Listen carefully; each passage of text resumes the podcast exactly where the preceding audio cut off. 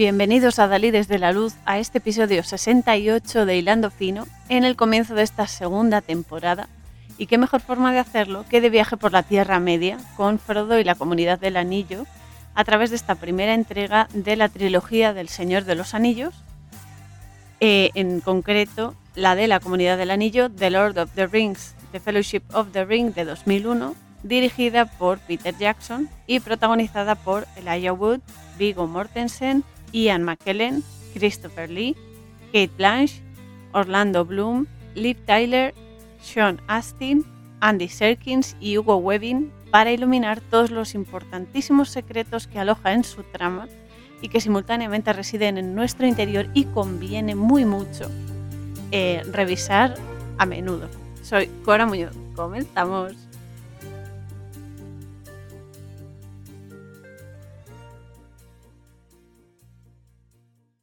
El mundo ha cambiado. Lo siento en el agua, lo siento en la tierra, lo huelo en el aire. Mucho se perdió entonces, pero nadie vive ahora para recordarlo. Todo comenzó con la forja de los grandes anillos. Tres fueron entregados a los elfos inmortales, los más sabios y honrados de todos los seres. Siete a los señores enanos, grandes mineros y artesanos de las cavidades montañosas. Y nueve nueve fueron entregados a la raza de los hombres que ansían por encima de todo el poder. En aquellos anillos residía el poder y voluntad de dominar a cada raza, pero todos ellos fueron engañados, pues otro anillo más fue forjado. En la tierra de Mordor, en los fuegos del monte del destino, el señor oscuro Sauron forjó en secreto el anillo regente para controlar a todos los demás, en este anillo descargó toda su crueldad, su malicia y su voluntad de dominar todo tipo de vida. Un anillo para gobernarlos a todos. Una a una, todas las comarcas de la Tierra Media fueron sometidas por el poder del anillo, pero hubo algunos que resistieron. Una última alianza de hombres y elfos lucharon contra el ejército de Mordor y en las lomas del Monte del Destino libraron su batalla por la libertad de la Tierra Media. La victoria estaba próxima, pero nada puede acabar con el poder del anillo. Y fue en aquel preciso momento, desvanecida ya toda esperanza, cuando Isildur, hijo del rey, recurrió a la espada de su padre. Sauron, el enemigo de las tierras libres de la Tierra Media, fue derrotado. El anillo llegó a manos de Isildur, quien tuvo la oportunidad de destruir su mal para siempre, pero el corazón de los hombres se corrompe con facilidad y el anillo de poder goza de voluntad propia. Traicionó a Isildur hasta llevarlo a la muerte, y aquellos hechos que nunca debieron caer en el olvido se perdieron en el tiempo. La historia se convirtió en leyenda, y la leyenda en mito, y durante 2500 años el anillo pasó desapercibido hasta que, cuando se presentó la ocasión, embaucó a un nuevo dueño. El anillo proporcionó a Gollum longevidad antinatural y durante 500 años envenenó su mente, y en la lúgubre caverna de Gollum esperó. La oscuridad abnegó los bosques del mundo. Llegó un rumor de que una sombra crecía en el este, el murmullo de un temor sin nombre. El anillo de poder lo percibió. Su hora había llegado. Abandonó a Gollum, pero algo ocurrió al margen de la voluntad del anillo. Fue recogido por la criatura que menos cabía imaginar, por un hobbit, Bilbo Bolsón, habitante de la comarca, pero pronto llegaría el momento en que los hobbits tendrían en sus manos el destino de todos. Esta intro, narrada por Galadriel, a modo de prefacio, eh, que por cierto Galadriel es la doncella del gran esplendor, la doncella de la luz, nos introduce muchísimo contenido a través de símbolos, de metáforas y alegorías que si bien se logró publicar en 1954 la primera entrega de la trilogía literaria de Tolkien, puede perfectamente adaptar y explicar lo que ocurre en los tiempos que ahora mismo vivimos y de ahí su relevancia a la hora de autoexaminarse la conciencia, que añado conviene hacerlo a menudo y actuar en consecuencia siempre. Empieza explicando que el mundo ha cambiado. Y eso no hace falta ni que se explique porque se ve perfectamente. Galadriel dice que se nota en el agua. El agua representa las líneas temporales que, por cierto, se han eh, bifurcado en el flujo de información y cómo la procesamos en la gestión emocional o en su ausencia, además de que se representa en nuestros deseos y pasiones y su magnificación, el equilibrio o la carencia que tengan. A nivel físico, este elemento tan importante, el agua, está relacionado con enfermedades o dolencias del sistema linfático, aparato circulatorio y mucosas, por lo que la forma en que sentimos nuestras emociones y cómo las gestionamos o no las gestionamos va a influir en nuestros sistemas de fluidos corporales y en cómo gestionemos nuestro instinto, porque este elemento también está altamente conectado con la luna y el plano onírico. Y recuerdo que nuestros sueños son un gran canal de información y de conexión con lo elevado y con nuestro interior, que viene a ser lo mismo.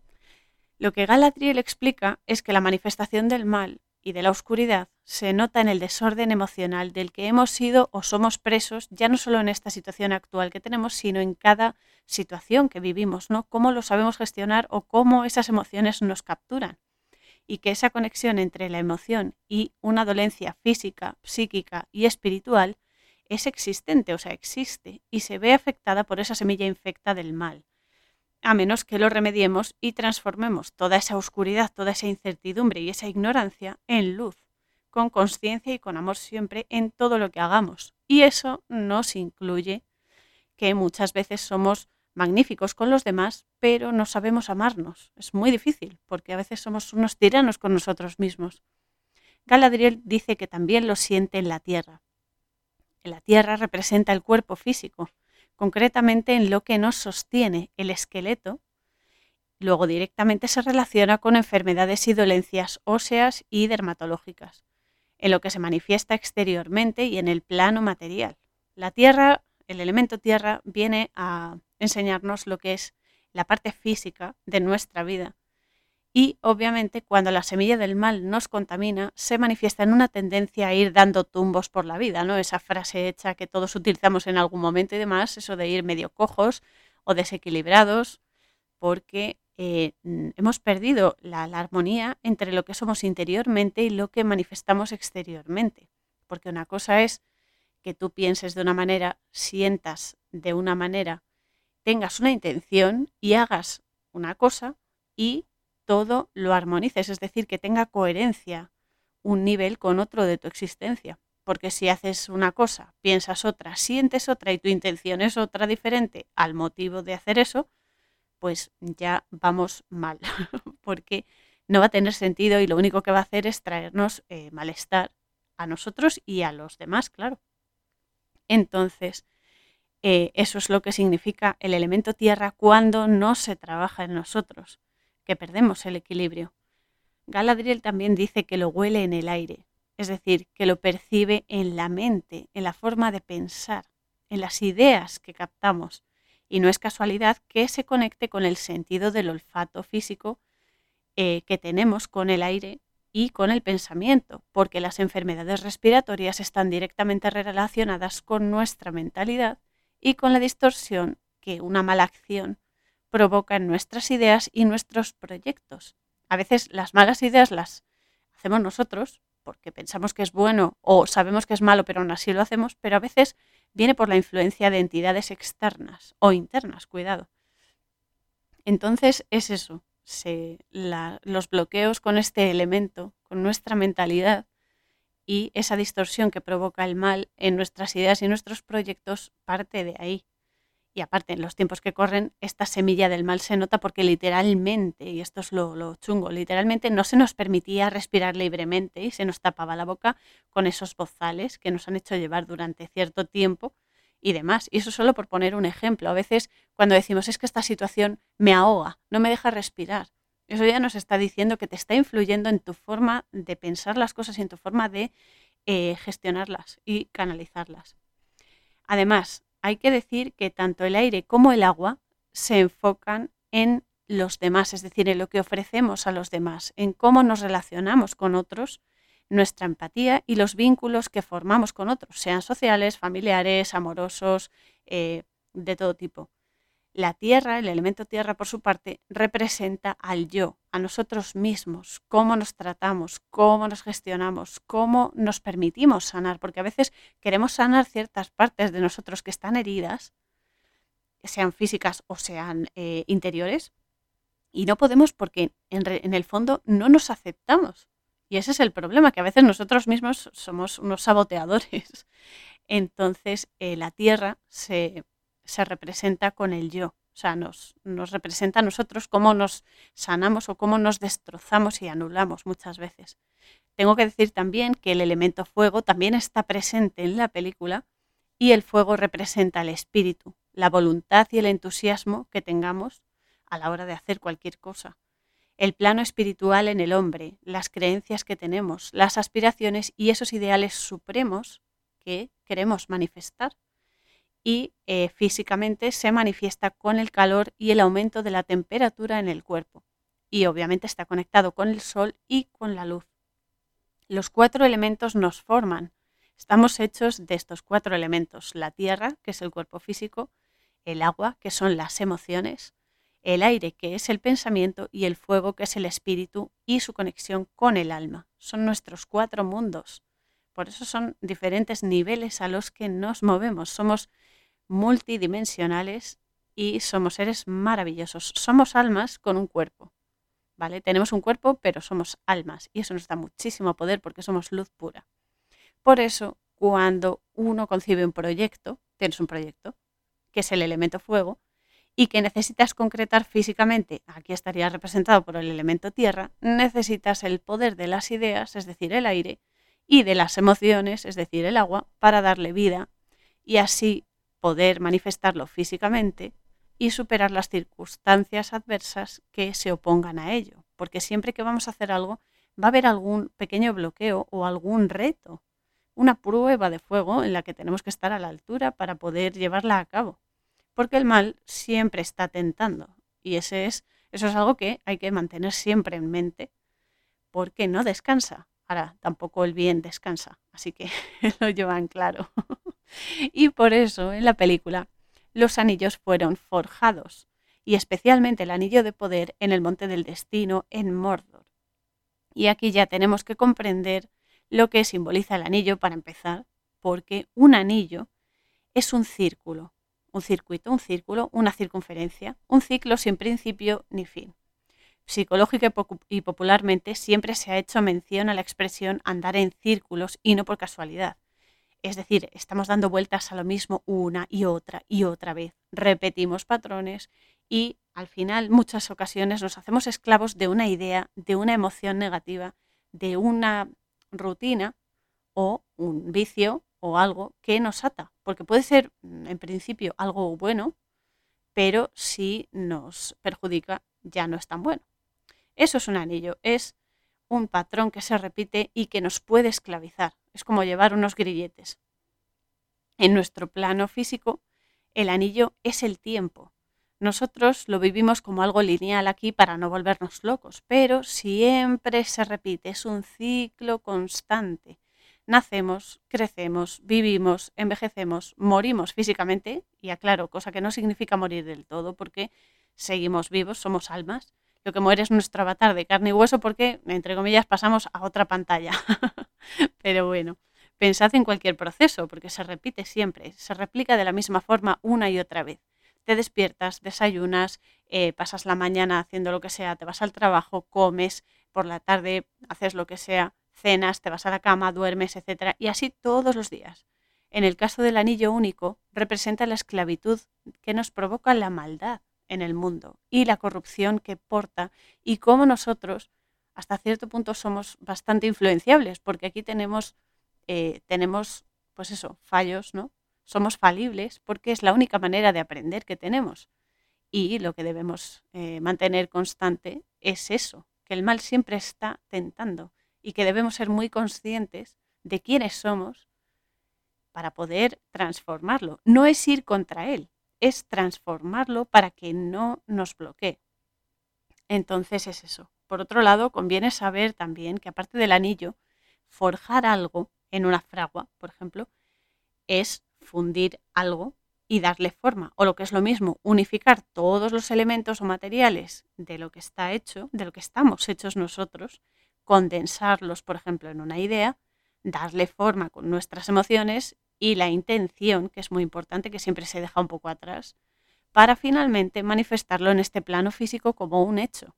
Son, a nivel espiritual, forjarse es un trabajo bastante duro y supone pasar una prueba de fuego tras otra, en la que nos medimos a nosotros mismos, ¿no? Es una superación personal y un crecimiento que cada situación te ofrece y que si sabes gestionarte y sabes comprender lo que hay más allá de lo oscuro, porque el mal siempre hace más ruido, el mal es como más, más vistoso, ¿no? Se ve más, se, se percibe más. Pero si tú eres capaz de comprender la bendición que hay tras algo en apariencia malo, un problema, una enfermedad, un, no sé, cualquier cosa que surja urgentemente, siempre trae algo bueno. Y esa solución, el problema ya es en sí la solución. Por lo tanto, si tú eres capaz de ver eso, encuentras bendiciones que te ayudan a avanzar en la vida. Y esto es así aquí y en cualquier sitio, porque mientras estemos en un avatar de carne y hueso, esto va a ser así. Es nuestro anillo. Lo que hay que hacer es entender que el anillo eh, es eso, es un ciclo, pero no podemos dejar tampoco que nos destruya. Y en nosotros está la elección. Como le decía Gandalf en esta película a Frodo, nosotros elegimos qué hacer con el tiempo que se nos da. Y eso es lo importante, que nosotros decidimos ese libre albedrío, mientras estemos aquí, de poder decidir si vamos a alimentar el mal o si vamos a traer luz a este mundo. ¿no? Galadriel también nos dice que dieron tres anillos eh, que fueron forjados, tres para los elfos. En la película, y bueno, eh, Tolkien siempre lo decía en sus cartas y demás, en las novelas, los elfos se los compara con presencias angelicales, que son puras, son luz y son guías para los hombres. El 3 obviamente representa la Trinidad, ¿no? Cuerpo, espíritu, mente. Eh, también padre, madre, hijo. Y es el resultado, el 3, siempre la respuesta es el resultado de unificar los opuestos. Por eso siempre trae la respuesta, porque se trata de unificar y comprender que, aunque dos cosas sean opuestas, se complementan y que una, una mitad, una energía, te lleva a la otra, pero ambas son necesarias, porque del bien puede surgir algo malo y del mal puede surgir algo bueno. Es decir, de un problema tú puedes sacar una enseñanza muy buena que te ayude a crecer y a fortalecerte y a no volver a caer en eso. Y de eso se trata, ¿no? Y viceversa. Y eso es lo importante, unificarlo y saber que son complementarios. Entonces, en el Lashon HaKodesh que ya sabéis que yo siempre intento dar un punto de vista desde, desde la cábala sobre estos símbolos, ¿no? Esta, esta importancia que tiene todo a nivel de la vida de cualquiera, sea cual sea su raza, su sexo, su nacionalidad, etc. Es eso, la Shon HaKodesh es el alfabeto sagrado.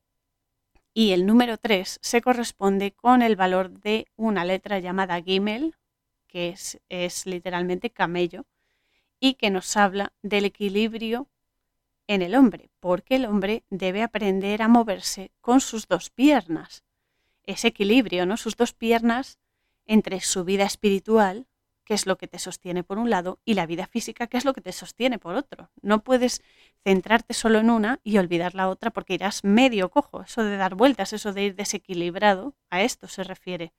Y no es casual que los elfos posean estos tres anillos, porque ya que se ven como ángeles, los ángeles son mensajeros de este poder, ¿no? de este equilibrio, para que guíe a los hombres cuando el hombre decide pedir esa ayuda. ¿no? Y aquí dice que eh, los seres más honrados y sabios son estos elfos porque poseen el conocimiento y lo ponen a disposición de las personas. Los ángeles, en hebreo se dice malakim, son mensajeros, son las letras, son las palabras. Por eso las palabras crean y nuestra forma de expresarnos oralmente, bueno, y escrito también, pero sobre todo oralmente, dice mucho de nosotros porque lo estamos manifestando. Una vez que tú hablas algo, esa energía ya está viva. Y esta energía que nos envuelve y nos influye es la realidad que creamos. Después dice que se dieron siete anillos a los enanos, mineros y artesanos del interior de las montañas. Eh, Tolkien no daba puntada sin hilo esto es alucinante y se puede, es atemporal, o sea, esto se puede adaptar a cualquier momento, porque eh, los enanos representan aquí el arduo trabajo interior que tenemos todos y el hecho de sacar partido a nuestros miedos, a nuestras dudas, a nuestros defectos, a la oscuridad que todos tenemos, ¿no? Esas oscuridades, esos miedos, esos bloqueos, ¿no? Para iluminarlo, porque la montaña simboliza la superación de todo aquello que nos frena y supone aceptar que somos falibles y dirigir nuestra intención al centro de la vida, al origen que está en la cima, en los cielos. Y es que eh, los cielos, desde los cielos es lo que trajo la multiplicidad y la expansión de la vida y supone rebasar ese materialismo que tenemos para elevar nuestra conciencia y hacerla consciente de su luz, de su belleza, es decir, hacer las cosas desde el bien, hacer las cosas con amor y ser conscientes de ello. Por eso los enanos aquí representan ese trabajo incansable y constante de pulirse y descubrirse y tallar el interior de ese proceso, es decir, tallar nuestro interior, nuestra gema, ¿no? nuestro tesoro interior. Y ese 7 se corresponde con un concepto que en Kabbalah se llama el Zeirampin, que son nuestras esferas energéticas, nuestros cielos, interiores y se llama el rostro revelado de Dios en nosotros, que son Yeset, que es la misericordia, Geburah, que es la fuerza, Tiferet, que es la armonía y la belleza, Netzach, que es la victoria, Hod, que es el esplendor, y Yesod, que es el fundamento, la base de todo, que todas estas energías, estas seis energías, se unifican en el reino que se llama Malhut y que es lo que hace que algo se manifieste físicamente. Y se corresponde también el número 7 con una letra hebrea que se llama Zayin, que simboliza el remo, la espada y la lengua. Sí, sí, la lengua física. y nos anima a que separemos con la espada de la verdad lo verdadero de lo falso en esta dualidad, que aunque son complementarios, siempre hay que, mm, es eso, ¿no? Trabajar desde el bien, ¿no? Para traer cosas buenas a la vida y en lo, en lo malo, en lo falso, en lo oscuro, saber encontrar esa luz oculta ¿no? que hay. Yeshua, Jesús, trajo la espada. Él dijo, no he venido a traer la paz, he venido a traer la espada, es decir, la palabra de Dios. Y es muy importante porque la palabra crea o destruye. ¿Y cómo sabemos cuándo creamos o cuándo destruimos? Por la intención y cómo la dirijamos. La intención es como un dardo y es muy importante prestarle atención. Mucha gente no, no le da mucha importancia, pero es, es realmente importante porque marca la diferencia entre crear vida o destruirla. Y se trata de eso, se trata de profundizar en nuestro interior y mirar a la cara directamente a todo lo que nos frena y nos esclaviza para transformarlo en una vara que nos sostenga, ¿no? Una herramienta que nos ayude a crecer y a ser mejores personas pero esto se aplica a todo, desde un pequeño detalle de, ay, pues mira, eh, tengo miedo a esto, mm, pues es que no me apetece hacer esto aunque lo tengo que hacer. Em, o a paguear, por ejemplo, ¿no? A cualquier cosa. Yo cuando era más joven tenía miedo a los payasos y a las muñecas de porcelana. Se llama coulrofobia eso. Y al final dije, bueno, esto se va a acabar. Vi las películas de It y vi películas de, de otro tipo y demás y ya se me acabó el miedo. Y además una experiencia que tuve en Halloween con un, un chico que se disfrazó de, de, payaso, lo he contado alguna vez, y estaba frente al, al balcón de la casa de mis abuelos en Madrid. Y cuando bajé a la calle, le dije que qué hacía ahí, porque se pasó dos días mirando. No sé si miraba mi balcón o lo que sea. Se lo dije y se cayó y se fue. O sea, se cayó, que no, que no dijo ni palabra y se fue. Entonces dije yo, madre mía. y ahí ya se me pasó todo el miedo. Pero si no te enfrentas al miedo, el miedo te domina, ese es el problema. Y como el miedo también está el ego, que es incluso más peligroso, porque el ego es una bestia salvaje y no debemos dejar que se, que se vuelva loco. Hay que tenerlo bien atado. Finalmente, dice nuestra queridísima Galadriel que nueve anillos fueron otorgados a los hombres, que son los que ansían el poder por encima de todo. ¿Por qué? Porque tenemos un ego muy grande. y esto no hace falta ni que lo explique, porque el ser humano es así, quiere mandar, quiere obtener todo lo que se proponga a poder ser sin esfuerzo y el poder por el poder. Y a, los hechos me remito, no hay más que mirar en la calle, en la actualidad. esa gente poderosa, ¿no? Cómo utiliza las cosas y el daño y el mal que hacen, pero bueno. Debo decir que resulta muy irónico, porque si uno lo piensa, queremos ser poderosos, ¿no? Queremos tener esa hegemonía, pero muchas veces nos resistimos a aceptarlo.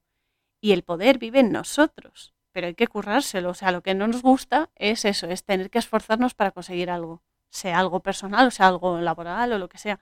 Pero es que todo exige un esfuerzo para poder valorar las cosas. O sea, las cosas que vienen rápido, rápido se van. Y es eso, ¿no? Que al ser humano en general, pues oye, si podemos obtener algo sin esfuerzo, estupendo, pero es que esto no funciona así. En este plano esto no funciona así. Así que hay que currárselo, chicos. Y es eso. Es verdad que los humanos tenemos mucho ego y hay que tenerlo bien domado, porque todo proyecto necesita de una gestación, ¿no? de un periodo de eh, crecimiento, de una preparación. Y aquí es donde entra el número 9 que representa los nueve anillos que se les da a los hombres y que no es casualidad tampoco, repito, porque el número 9 se corresponde con una letra en el alfabeto hebreo que se llama Tet, que representa el útero, el vientre y la gestación y que nos conecta directamente con la famosísima escalera de Jacob, de Jacob y con la belleza del corazón de nuestro querido Tiferet cuando el hombre se trabaja, porque pasa a ser de un hombre incompleto, es decir, de un 6, se da la vuelta y se transforma en un hombre equilibrado, completo, realizado, es decir, en un 9. Por eso se dieron 9 a los hombres, para que pudiesen, era como una prueba de fuego, ¿no? Para que pudiesen transformarse en 9 en vez de en 6. Es decir, que se superen a sí mismos. De eso trata todo esto. Sin embargo, a pesar de la hegemonía de cada raza para dominarse, otro anillo fue creado. Y esta vez para esclavizar, que es el anillo único que domina a todos los demás en ni más ni menos que en el monte del destino, porque lo que se quería era someter el devenir de todos a la voluntad oscura de Sauron. Sauron ya sabemos que es el señor oscuro, el maligno, el ojo que todo lo ve y demás, pero no en santidad, sino desde la oscuridad. Y si analizamos un poco el nombre de Sauron, encontramos algunos secretillos, porque Sauron está formado por la letra S, la palabra Aur y la palabra On. S es eh, la letra S en el alfabeto español, pero en el hebreo se corresponde con la letra Samej. Samej nos habla del apoyo que sostiene al, entre comillas, caído y también simboliza el círculo al caído me refiero a la persona que falla al hacer algo, que, falla porque mm, pues comete un error, comete un problema, hace daño, malintencionado o intencionado. Y la palabra aur es luz en español y la palabra on es fuerza. On también en inglés es algo encendido, ¿no? Algo, algo con luz, es esa fuerza. Por lo tanto, nos lanza el mensaje de que lo que oculta Sauron es que la luz es la fuerza que sostiene al caído, constantemente, es decir, en un círculo, todo el tiempo. Eso en santidad, es decir, desde el bien, eh, lo que simboliza es que cuando nos trabajamos y traemos luz a este mundo, es decir, conciencia, conocimiento, eh, nos sostiene, nos sostiene porque nos ayuda a avanzar y a crecer. Pero si sucumbimos a la maldad y a la crueldad y a la mala intención con la que Sauron en este caso arroja eh, en la vida, es decir, el mal arroja nuestra vida, lo que obtenemos es muerte interior y exterior, porque la S también representa a la serpiente. Serpiente en hebreo es Nahash, que puede ser mortal y venenosa cuando el hombre se conduce por el mal camino, pero si se conduce por el buen camino, la serpiente es el conocimiento, es lo que también nos sostiene, la conciencia de la información. Y eso es lo importante. Y de quiénes somos, por supuesto. Y repito, somos almas, somos luz y energía muy potente encapsulada en un cuerpo pues más feo, más bonito, más grande, más pequeño, lo que sea, pero es perfecto para lo que tenemos que hacer en esta vida. Eso que quede muy claro, porque muchas veces, y esto nos ha pasado a todos, a mí y a todos, nos quejamos porque fíjate que yo soy así, yo soy asado, tengo este defecto, tengo esta... Pues chico, lo tienes porque necesitas tenerlo, porque es tu herramienta para crecer. Y eso yo lo sé por experiencia que cuesta mucho eh, aceptarlo. Y lo digo por mí, porque cuesta mucho. pero luego te das cuenta de que es justo lo que necesitas para crecer y para hacer tu misión, tu función en esta vida.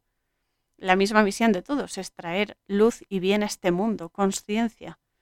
Pero cada uno lo hace de una manera. Unos se hacen cocineros, otros se hacen vigilantes, otros se hacen sanadores. Depende. Tú eliges la forma de hacerlo, pero la misión al final es la misma. Y es eso. Entonces, en este momento, nos dice también Galadriel que se formó una última alianza entre hombres y elfos, es decir, entre las personas y los ángeles. Los ángeles son los mensajeros que traen el conocimiento y la conciencia a nuestro ser para derrotar al mal. E Isildur, en este caso que era el hijo del rey, Isildur significa el que está al servicio de la luna. Eh, según Tolkien, e hizo uso de la espada de su padre, es decir, de lo sagrado, de la luz de la palabra y la expresión de la conciencia y del conocimiento. Y así fue como derrotó al maligno, porque la luz, es decir, la conciencia, el conocimiento, el bien y el amor, prevalece, pase lo que pase, y aunque parece que parezca que la luz, o sea, que la oscuridad gana terreno, a ver, en este plano físico sí, gana un poco de terreno, pero al final siempre amanece, chicos, esto hay que tenerlo en mente. y porque es así. Entonces, eh, el anillo, aunque Isildur se lo quitó a Sauron, el anillo tiene voluntad propia y tentó también a Isildur y lo sometió a su tiranía hasta llevarlo a la muerte. Lo pudrió por dentro, porque se aprovechó de su ego y porque todo aquello que hacemos sabiendo que provoca mal y es oscuro, nos va matando interiormente. A veces hacemos, hacemos el mal a alguien, pero no conscientemente, o sea, no aposta. Pero bueno, tú pides perdón e intentas eh, subsanarlo y está bien porque rectificas esa mala acción. Pero cuando hay personas que hacen el mal porque, además es que porque les gusta, a sabiendas de que está mal, eso te va matando por dentro, va apagando tu espíritu, va apagando tu luz y, te aleja de, tu alma, ¿no? Te aleja de, lo sagrado, te aleja del bien. De esta manera, el anillo permaneció latente durante 2500 años, nos dice Galadriel, después de, de machacar a Isildur. Y este número, 2500, tiene varias lecturas que me gustaría comentar porque eh, son realmente especiales. Y vuelvo a decir, eh, nos, nos, toca directamente, porque este, esta trilogía es atemporal y es importante. El 2500 se puede hacer la lectura de que es 2000 más 500, ¿no? El 2000 representa energéticamente, espiritualmente, a el número 1000 multiplicado por 2. El número 1000 se corresponde con la letra Aleph y la letra Aleph es la unidad, es decir, la unificación, es el uno, el único. Y por 2 es que está en la dualidad. Y el 500 es 4 por 5 al cubo. Es decir, lo que viene a decir esta geometría es que eh, representa este 2500 lo que somos capaces de ofrecer en este plano físico en santidad, es decir, desde el bien, por y para el bien. Es esa capacidad, por eso el anillo esperó 2500 años, esperó a ver el devenir de las cosas. Otra lectura del 2500 es el 25, el 25 es 5 por 5, ya lo sabemos, y el número 5 representa la letra Hei en el alfabeto hebreo, cuando hay dos Heis, en el nombre Yud Hei Bab Hei, que es el nombre de Dios, esas dos Heis representan nuestras dos columnas, nuestras dos torres. Entre medias de esas dos eh, Hs en español sería, estamos los hombres. Es decir, ¿dónde nos movemos? ¿Entre, entre qué dos Heis nos movemos? Entre la vida espiritual y la vida física. Y eso es lo importante, cómo nos movemos, ¿no? Y ese, ese 100 de las centenas que multiplica ese 25 para dar 2500, es eso, es cómo el hombre conecta lo sagrado, es decir, lo elevado, con lo terrenal o mundano, para crear belleza a todos los niveles y expandir el bien.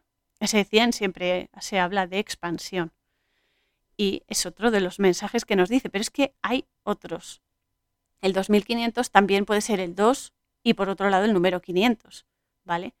Y esto nos explica cómo en el plano físico nos permitimos co-crear la vida con el creador. Es decir, nosotros somos co-creadores, ¿vale?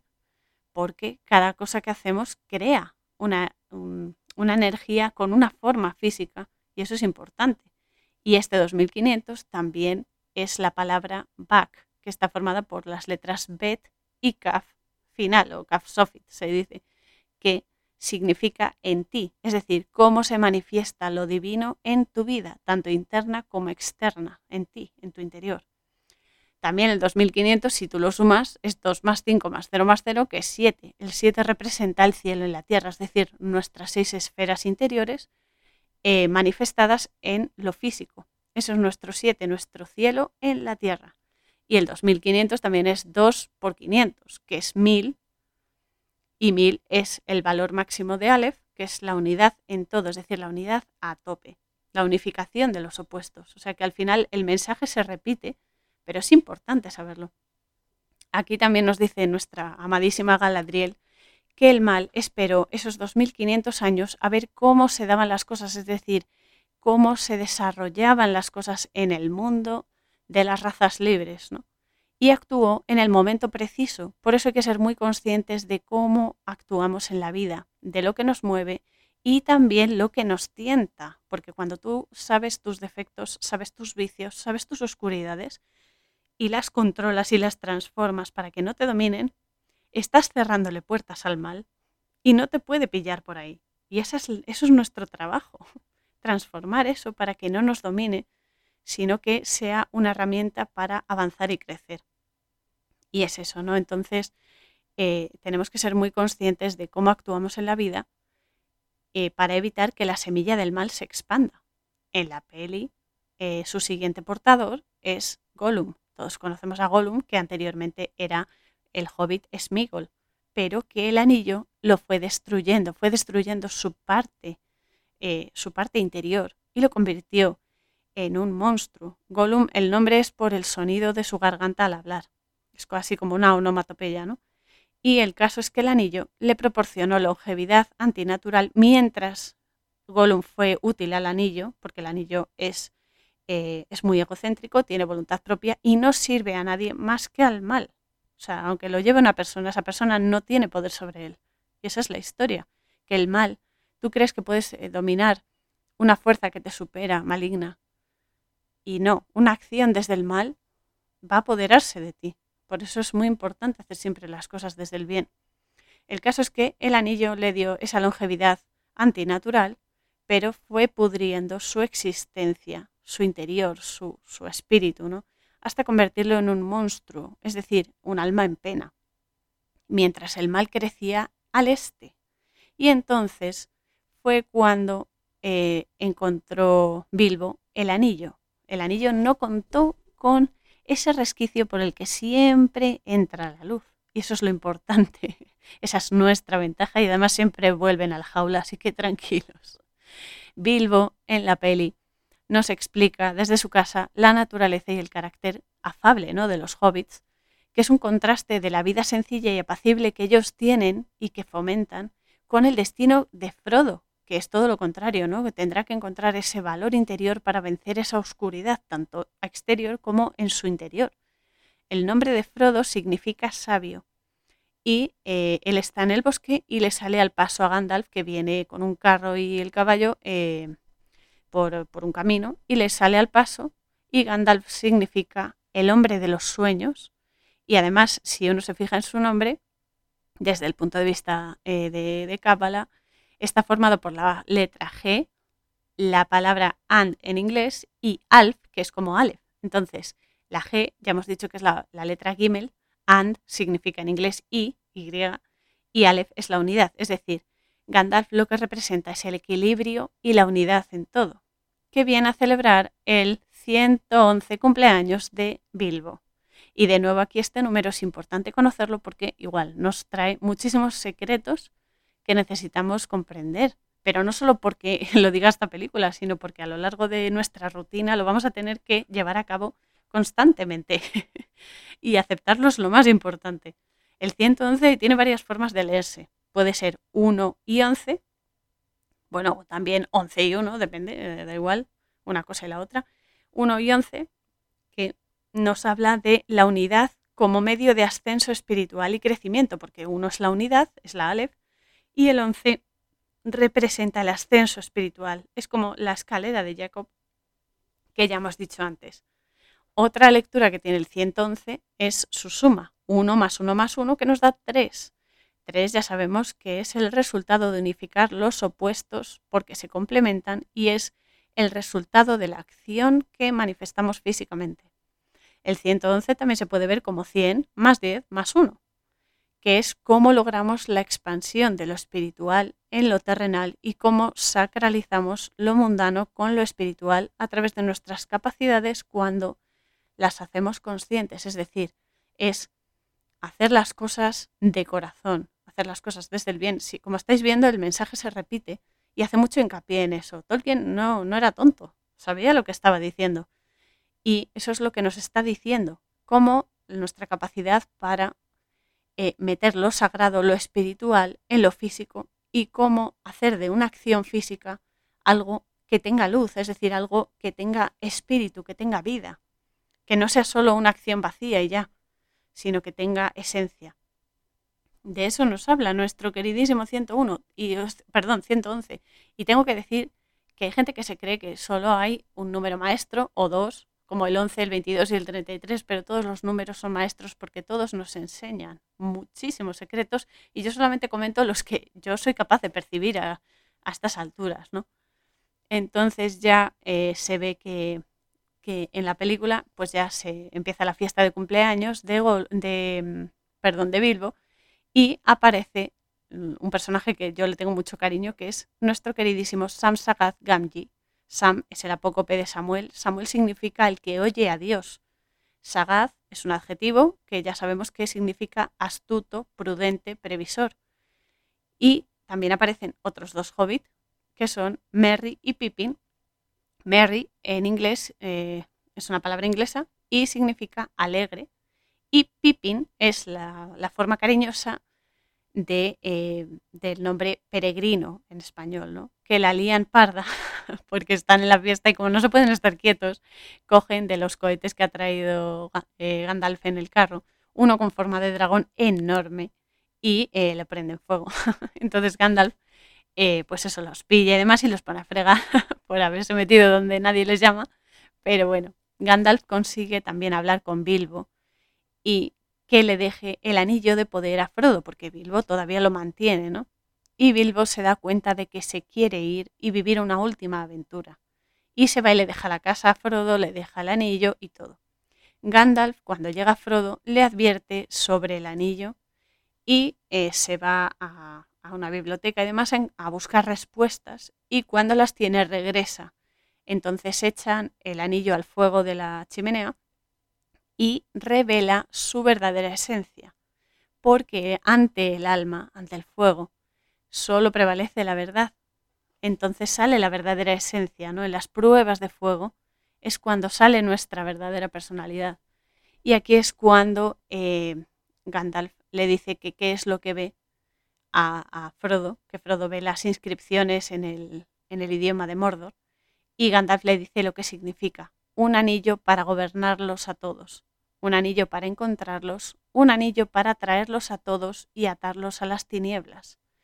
En nuestro caso, este anillo es la mentira, el vicio o la pandemia, plandemia, mejor dicho, que han hecho para gobernarnos para captarnos y esclavizarnos bajo esa oscuridad que se han montado y sumirnos en las tinieblas, en el infierno, y en una vida desgraciada, vacía y llena de muerte, porque eso es el infierno. El infierno es un estado de falta de paz, de falta de, esperanza y de falta de fe. Y no me refiero solo al tema mm, religioso, estoy hablando de espiritualidad. Estoy hablando de algo mucho más grande que ir a misa o ir a la sinagoga o ir a la mezquita, me da igual, o hacer meditación. No, estamos hablando de algo más profundo, estamos hablando de nuestra esencia. Entonces, en, la actualidad es lo que han hecho. Nos han vendido una mentira como una catedral sutilmente durante mucho tiempo, nos han hecho normalizarla para que a la hora de dar el golpe fuerte no nos pareciese extraño y no nos opusiéramos. Y es muy duro, pero hay que empezar a abrir los ojos ya.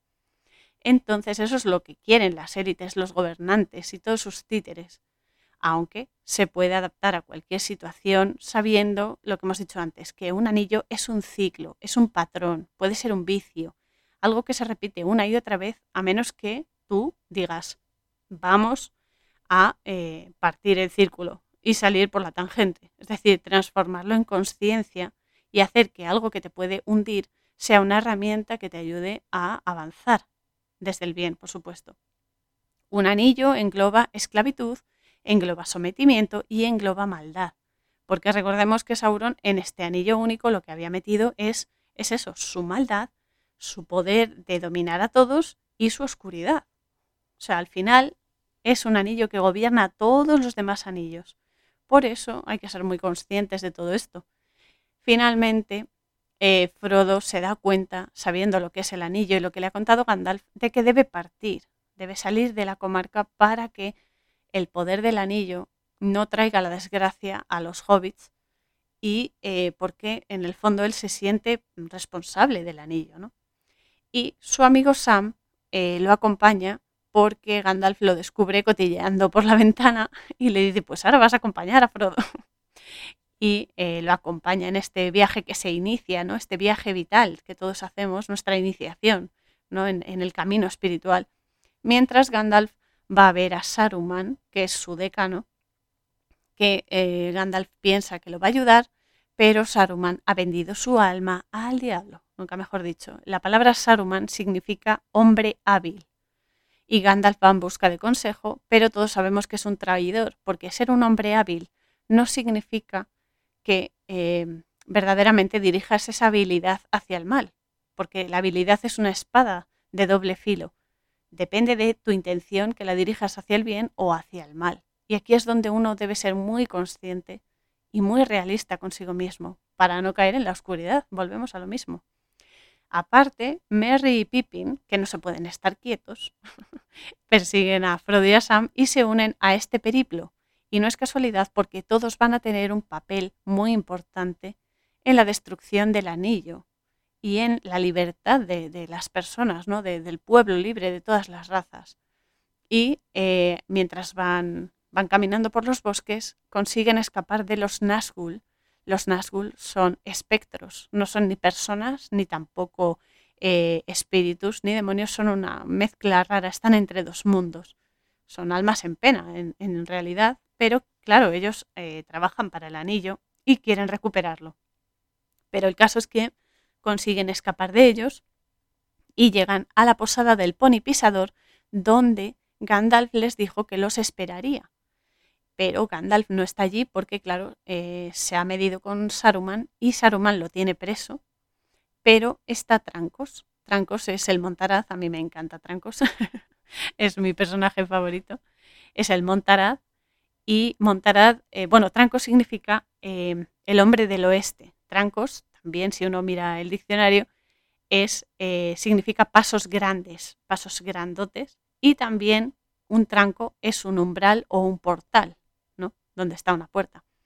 Así que eh, es un canalizador nato y la palabra montaraz significa que vive en el campo o en la montaña, es decir, que es salvaje. Yo creo que por eso me gusta tanto. Trancos eh, salva a Frodo de la gente de la taberna, al saber que es un bolsón y ver que lleva el anillo, porque Frodo se lo pone y desaparece para ocultarse de la gente que quiere averiguar sobre él, ¿no? Pero eh, Trancos se encarga de ocultarlo de los Nazgûl, que claro, al haberse puesto Frodo el anillo, los Nazgûl han sentido esa llamada y han vuelto a la posada para matarlos. Entonces, eh, es eso. Los Nazgûl son nueve porque antiguamente fueron hombres a quienes Sauron entregó esos nueve anillos, pero que sucumbieron a su poder y ahora son espectros. O sea que es eso, ¿no? Cómo nos destruyen las, las esclavitudes que muchas veces nos ponemos por ignorancia y otras veces porque no sabemos cómo, cómo solucionarlas. ¿no? Mientras tanto, Saruman recibe la orden de Sauron de crear un ejército, entre comillas, digno para el mal, y los orcos, los orcos que son una representación de los demonios, es decir, de energías negativas que se ponen a arrancar los árboles de Isengard, que los árboles aquí representan a las personas. Nosotros somos como los árboles, como los árboles con nuestras ramas, con nuestras energías y nuestros diferentes niveles de existencia. Y los arrancan porque quieren eh, cortar la conexión con el bien, con lo elevado, con la buena voluntad, por eso los demonios son los que destruyen. Eh, los demonios pueden ser pensamientos oscuros que tengamos, ideas negativas o recurrentes, la soberbia, la vanidad, el orgullo, todo eso que nos va pudriendo por dentro y que nos convencen de que todo vale, de que no hay que tener una vara de medir sobre las cosas que, que, están bien, ¿no? Que son morales y las que no. Todo eso cuando nos dicen, no, todo vale, no, perdona, no todo vale, no todo es moral y no todo es bueno. Hay que saber distinguir y con la espada, ¿no? La espada de la verdad, lo que es verdad de lo que no, y la oscuridad de la luz, que aunque son complementarios, no podemos fomentar la semilla del mal, porque entonces nos destruimos todos. Entonces los orcos y más adelante también los uruk-hai que están creando representan a los demonios que destrocen y esclavizan a las almas, sea cual sea su raza. Mientras tanto, Trancos y los hobbits eh, viajan, salen de la posada del pony pisador, viajan por el bosque y llegan a la atalaya, donde hacen un parón para dormir, pero claro, este, eh, los Nazgûl ven una hoguera que han hecho para cenar y vuelven a la atalaya y eh, uno de ellos hiere a Frodo con su espada. Gandalf, mientras tanto, por su parte, recibe la visita de una mariposa. La mariposa ya sabemos que es un cambio, o sea, un, símbolo de cambio y transformación. Y la coge al vuelo y le susurra unas palabras porque la mariposa vuela y va a llamar al águila que luego lo va a salvar. La mariposa es un, es un símbolo que representa la mente, representa el pensamiento y el elevarse, ¿no? El aire y va a llamar al águila, que luego va a salvar a, Gandalf de la torre de Isengard. El águila es un animal muy poderoso, una energía muy poderosa, ya lo sabían los nativos, y eh, representa nuestro nivel espiritual superior. Cuando volamos, cuando elevamos nuestra conciencia y nuestra conciencia a lo sagrado, al bien, a la luz, al amor, a la belleza y la armonía. Ese es el águila. Por eso eh, luego se ve que Gandalf va montado en el águila, porque él es consciente de, su poder y de su luz y la utiliza para el bien. Así que mientras le pasa esto a Gandalf, eh, en mitad del bosque, eh, Arwen, Arwen significa doncella noble, encuentra al Montaraz y a los hobbits y se lleva a Frodo a Rivendell para curarlo de la hoja de los Nazgûl, antes de que se convierta también en un espectro. Pero claro, los Nazgûl la encuentran a caballo y ella los vence al invocar el poder del agua en un río. Y allí, eh, en Rivendell, cuando llegan, eh, Frodo se encuentra con Gandalf, con Sam y el resto de los hobbits, además de ver a Bilbo, que está con los elfos, porque Bilbo ha llegado, está llegando, vamos, al final de sus días. Además, aquí también nos presentan a Elrond. Elrond es el padre de Arwen, ya lo sabemos, y la palabra Elrond, según eh, Tolkien, significa bóveda celeste. La bóveda celeste es lo que separa las aguas de arriba de las aguas de abajo, es decir, las aguas interiores de las exteriores, lo físico de lo espiritual. Y el Ron y Gandalf tienen una conversación y pone la esperanza en Trancos, en el Montaraz, que realmente se llama Aragorn, porque es el rey de Gondor, bueno, va a ser el rey de Gondor, para unir a los hombres. Y Arwen eh, se ve también que, bueno, que se, son son pareja, ¿no? Se quieren, se aman, y Arwen le dice que prefiere una vida mortal a una vida inmortal sin él. Y eh, le regala su inmortalidad, por así decirlo. Así que al día siguiente, por fin, se celebra el consejo que ha, que ha celebrado, o sea, que ha convocado Elrond para eh, decidir sobre el destino de todas las razas y para poner, eh, para ponerlas a todas unificarlas, ¿no? Para que lleguen a un acuerdo. Y entonces en ese consejo también acuden Legolas, Legolas significa hoja verde, Boromir, que significa tesoro inquebrantable, y Gimli, que significa el que escucha la chispa, es decir, el que escucha al alma. Es muy bonito el nombre. Y en la reunión del concilio este, y a causa del anillo, claro, empiezan a saltar todos los egos de cada uno de ellos hasta que Frodo, viendo el jaleo que hay, la, la porque es eso el enfrentamiento, que es algo que nos pasa a todos, ¿no? Que pensamos que tenemos que ser mejores que los demás, que tenemos que ser, eh, quedar por encima, ¿no? El poder por el poder, pero no.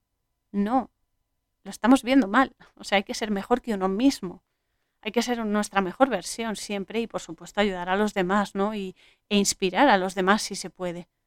Porque es eso, lo que tú sabes, a lo mejor la otra persona no lo sabe y esa persona también te puede enseñar a ti. Es decir, todos estamos, es eso, conectados con todos, porque todos somos uno y todos nos podemos ayudar. Pero claro, aquí todos se enfrentan a todos porque los egos son lo primero que salta ante una provocación, ante el poder de quedar por encima, ¿no?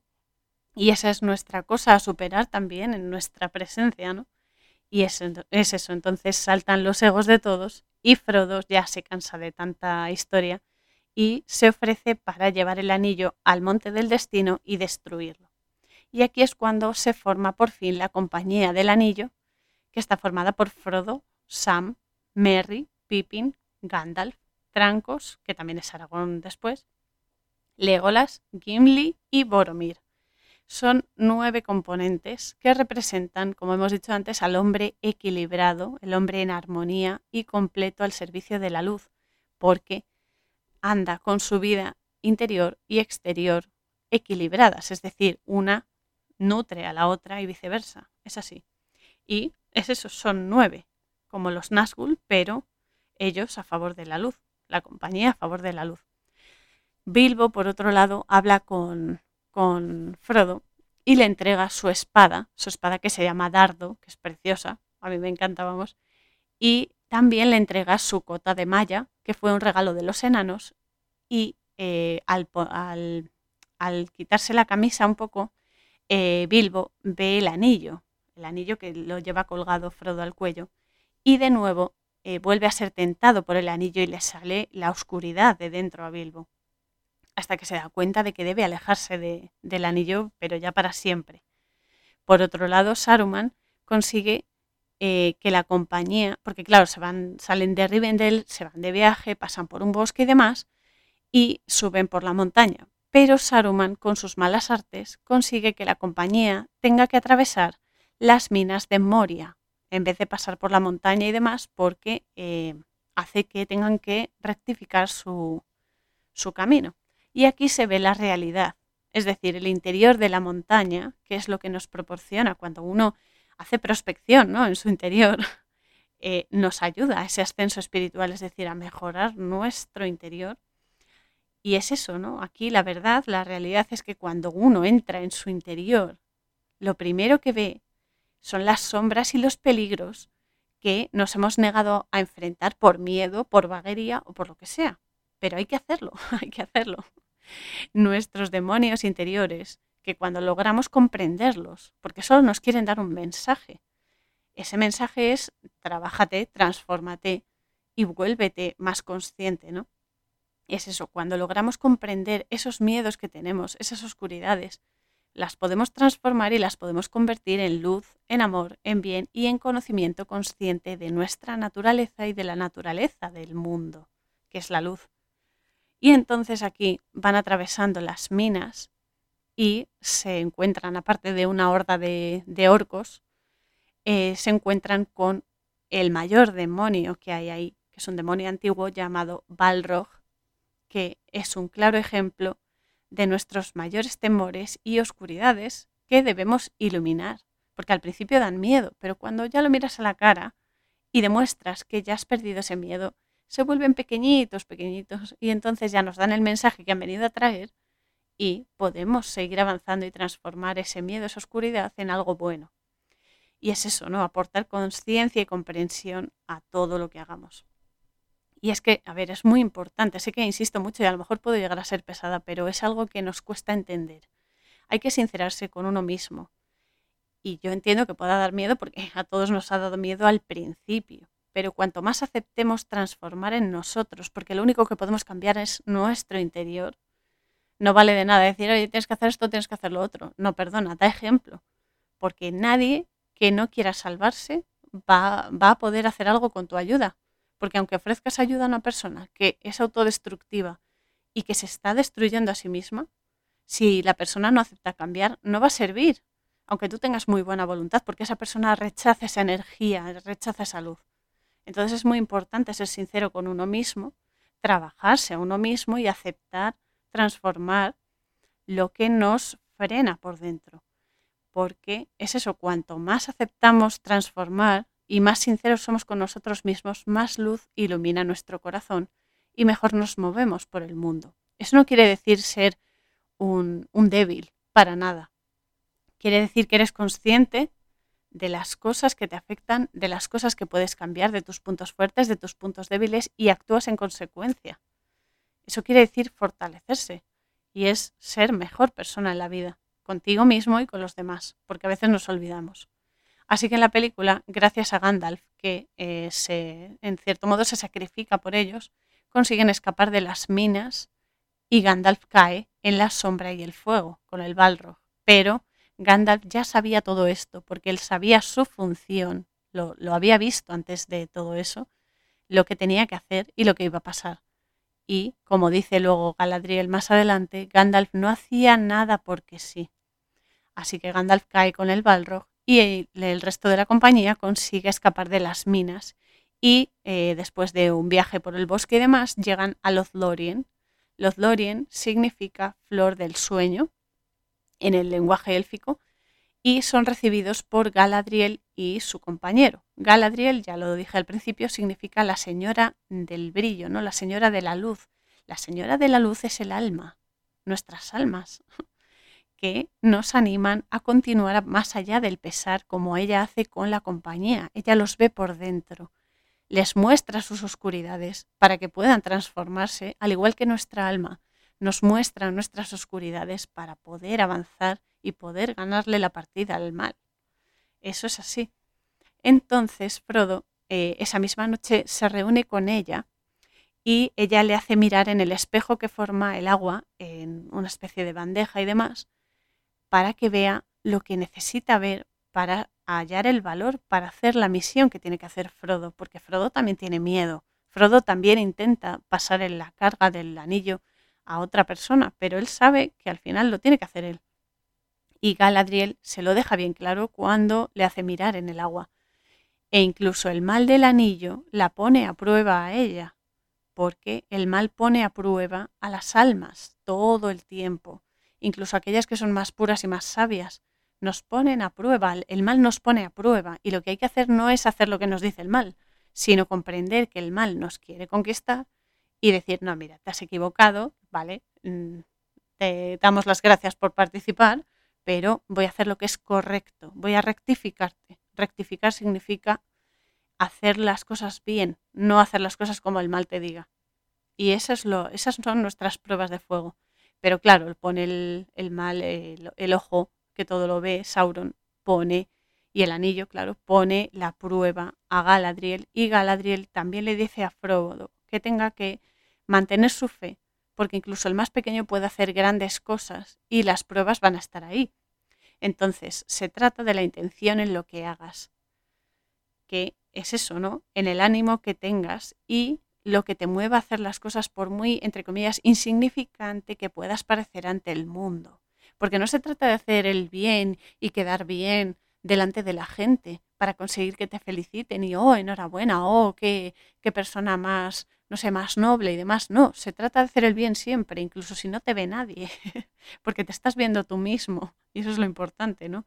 Ser coherentes y ser eso, buenas personas, porque es eso, eh, vamos a ver, aunque parezcas insignificante, aunque no seas muy conocido, no seas muy sociable, no, no tengas muchos amigos, da igual, da igual tus circunstancias. Si haces las cosas desde el bien, las obras que salen del bien que hace a través de nosotros son inmensas, inmensas. Un pequeño acto puede hacer algo muy bueno o muy malo, pero depende de nuestra intención. Así que nuestros amigos de la compañía siguen su periplo durante la travesía por el río con las barcas que les han dejado los, los elfos de Lothlorien y los Uruk-hai y Gollum los persiguen también y porque quieren captarlos y Boromir aquí tiene su prueba de fuego porque intenta quitarle el anillo a Frodo. Porque es eso, ¿no? El mal se alimenta de la debilidad y de la ignorancia en la película, pero también en la vida que vivimos nosotros, ¿no? En esta existencia, en este plano. Y a pesar de ello, cuando los Uruk-hai descubren a los hobbits, eh, Boromir muere defendiendo a esos hobbits porque se ha dado cuenta de que mm, ha caído en la tentación del anillo y quiere compensarlo y da su vida por ellos. Así Frodo consigue escapar de, allí y eh, Sam se, empecina y lo acompaña porque ha hecho esa promesa y él cumple sus promesas y Merry y Pippin son captados por los Uruk-hai, pero, pero, esto es lo importante, Legolas, Trancos y Gimli siguen su camino por otro lado para liberarlos de, eh, de los orcos y de los Uruk-hai y demás. Así que la compañía queda dividida en, digamos, tres grupitos. Tres nunca es eh, casualidad nada porque el tres siempre trae la respuesta. El 3 es la solución, el 3 es el efecto de eh, la intención que hayas puesto en tus acciones. Entonces, todos tienen una parte muy importante que hacer. Por eso la compañía debe dividirse para que cada una de sus partes cumpla la función que tienen en el todo para que triunfe el bien y poder destruir el anillo en este caso.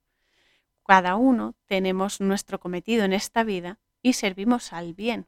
A veces nos torcemos un poco al lado oscuro, un poco al mal, pero lo importante es ser conscientes y remediarlo, rectificar esas acciones. El camino de cada uno es individual. Esto es muy importante. Nadie puede hacer tu trabajo espiritual por ti. Es imposible, es imposible. Entonces, cada uno tenemos nuestro cometido y nuestra misión, pero es cierto que siempre podemos ayudarnos entre nosotros y complementarnos unos con otros. Y eso es lo más importante, porque a lo mejor lo que tú no eres capaz de entender o ver, otra persona te puede ayudar a, comprenderlo. Y tú, a la vez, puedes enseñar a una persona a valorarse, a ver eh, cosas que no era capaz de percibir o de comprender y demás. O sea, no, todos estamos conectados y todos nos podemos ayudar entre todos. No hay persona indispensable y no hay persona que sea dispensable totalmente. O sea, todos tenemos nuestra función y cada uno debe hacer su parte para que triunfe el bien y este mundo se llene de luz. Es así, que no nos convenzan de lo contrario, porque somos luz. No podemos negar nuestra naturaleza, no podemos ir contra natura, eso es imposible.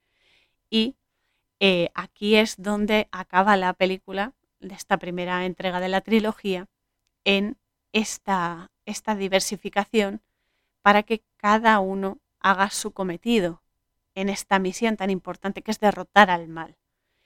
Por eso quiero dedicar el episodio de, hoy a mi queridísimo ají Antonio Chávez y agradecerle de todo corazón todo el apoyo y todo el conocimiento que me ofrece sobre la vida a través de Cábala, porque me ayuda muchísimo y me hace mucho, eh, me ayuda mucho a mi crecimiento interior y exterior, y por supuesto por su amistad, porque ya sabes que somos familia desde siempre y es un honor caminar contigo, Aji.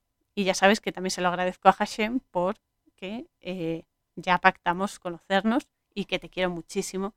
Y también quiero dedicar este podcast a eh, mi amigo Agustín porque hemos hablado muchísimas veces sobre estos temas tan importantes de los que trata la trilogía de Tolkien y de eh, lo importante de su mensaje y eh, bueno, de todos estos temas y demás. Sé que te gusta mucho la trilogía Agus y somos hermanos Macua, hermanos lobos, así que te mando un abrazo grandísimo y eh, estamos aquí para sostenernos unos a otros. Así que adelante con todo, es decir, te mando un besazo muy grande y para adelante, ya lo sabes.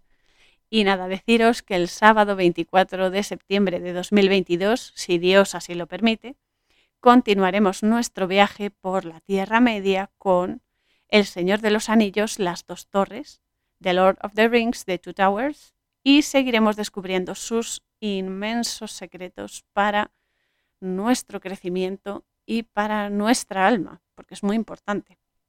Mientras tanto, ya sabéis que siempre podéis curiosear por mi sitio web, coraurzon.wixsite.com barra la posada fronteriza y descubrir todos los secretos que alojáis. y ya sabéis que eh, podéis escribirme a mi email auriel113.yahoo.com para cualquier consulta, para cualquier crítica constructiva, siempre, por supuesto, eh, cualquier, no sé, recomendación de película, cualquier ampliación de contenido, lo que sea, un saludo, lo que sea, podéis escribirme. Estaré encantada de eh, escuchar vuestras, bueno, de leer más bien vuestras mm, opciones, vuestras sugerencias y demás Y también ya sabéis que lo más importante es eso, tirad del hilo y expandid vuestra luz al máximo a Dalides porque las opciones son infinitas y qué maravilla, qué maravilla haber encarnado aquí para poder experimentarlas. Y ya sabéis que todo os impulse en vuestra búsqueda de la verdad y cuando la encontréis, y esto es lo más relevante de todo. Cuando encontréis la verdad, convertíos en esa verdad, porque no es solo saberla, sino aplicarla a nuestra rutina. Al principio costará un poco, pero hay que hacerlo, porque solo dando ejemplo, solo dando ejemplo en este plano físico, desde la verdad por y para la verdad, es cuando las cosas pueden mejorar. Así que ya sabéis chicos, a tope. Os mando un abrazo apretado a todos, a Dalides y nos vemos en el siguiente episodio. Canción Spirit of Fire, música www.50sounds.com barra es barra.